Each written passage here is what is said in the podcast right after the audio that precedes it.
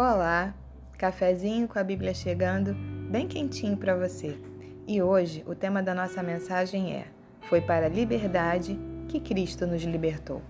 E para isso, nós vamos ler uma passagem que se encontra na Epístola de Paulo aos Gálatas, no capítulo 5, no versículo 1, que diz assim: Foi para a liberdade que Cristo nos libertou. Portanto, permaneçam firmes e não se deixem submeter novamente a um jugo de escravidão. A Bíblia fala a respeito de um jugo de escravidão. Mas o que quer dizer a palavra jugo? Jugo quer dizer peça de madeira para atrelar bois à carroça ou arado. O jugo era colocado sobre o pescoço dos bois para que eles andassem alinhados. E qual tem sido o seu jugo? O que ou quem ainda te escraviza?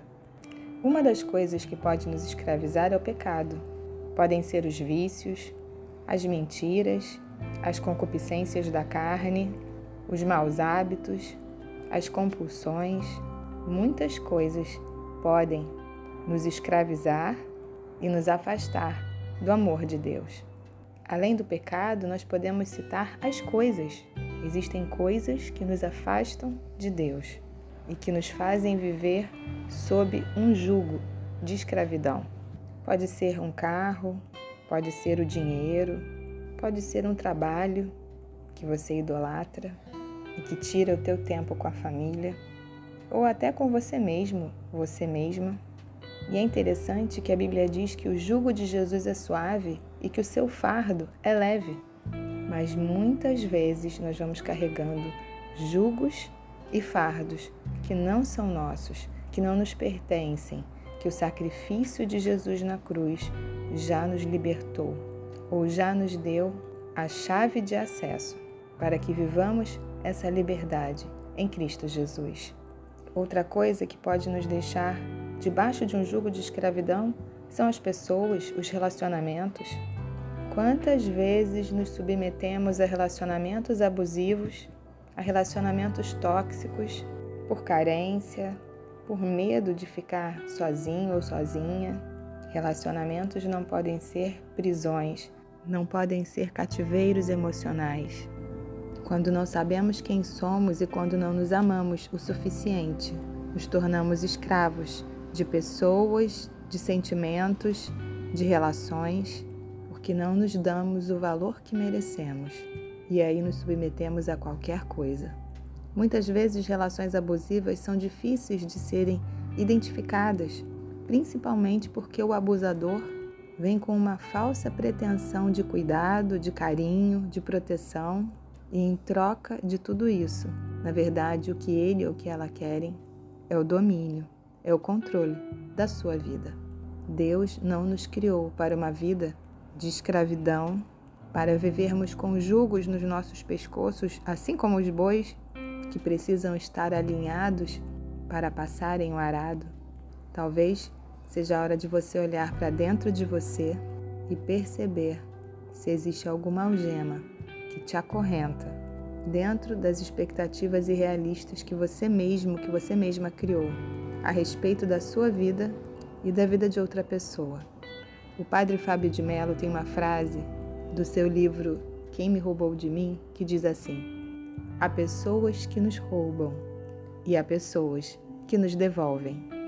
Precisamos estar atentos, estar atentas às relações que nos edificam, que nos constroem, que somam, que nos alimentam e que podemos contribuir na mesma medida de abundância, de riqueza e de virtudes. No Evangelho de João, no capítulo 8, no versículo 36, diz assim: Se, pois, o Filho vos libertar, verdadeiramente sereis livres. E essa liberdade que ele diz aqui não é apenas uma liberdade física, mas principalmente é a liberdade de ser quem você nasceu para ser, de viver a sua essência, de não ter nada que aprisione a sua alma, de ter vínculos sadios e pessoas que estão alinhadas com o seu propósito, de viver em um ambiente enriquecido e de saber para onde você está indo. e de viver a sua missão em sua plenitude aqui na Terra. Mas como fazer isso? Como viver tudo isso? No versículo 32 do mesmo capítulo diz assim: E conhecereis a verdade, e a verdade vos libertará. Jesus é o caminho, a verdade e a vida. Ninguém vai ao Pai, senão através dele. Jesus é a verdade, Jesus é o Verbo, que se fez carne e habitou entre nós. Ele é a palavra viva. E quanto mais você se aproximar de Jesus, mais você irá conhecê-lo, mais intimidade você vai ter com ele, mais a palavra vai fazer sentido para você. E cada vez mais você vai ser liberto, você vai ser liberta. Porque quando conhecemos a palavra, aprendemos o que agrada e o que não agrada a Deus.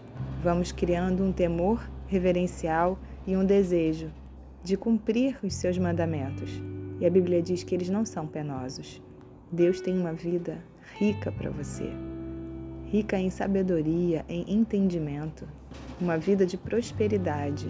E eu não estou dizendo com isso de riquezas materiais, que pode ser também e é lícito, mas de provisão abundante e de você conseguir desfrutar daquilo que você tem.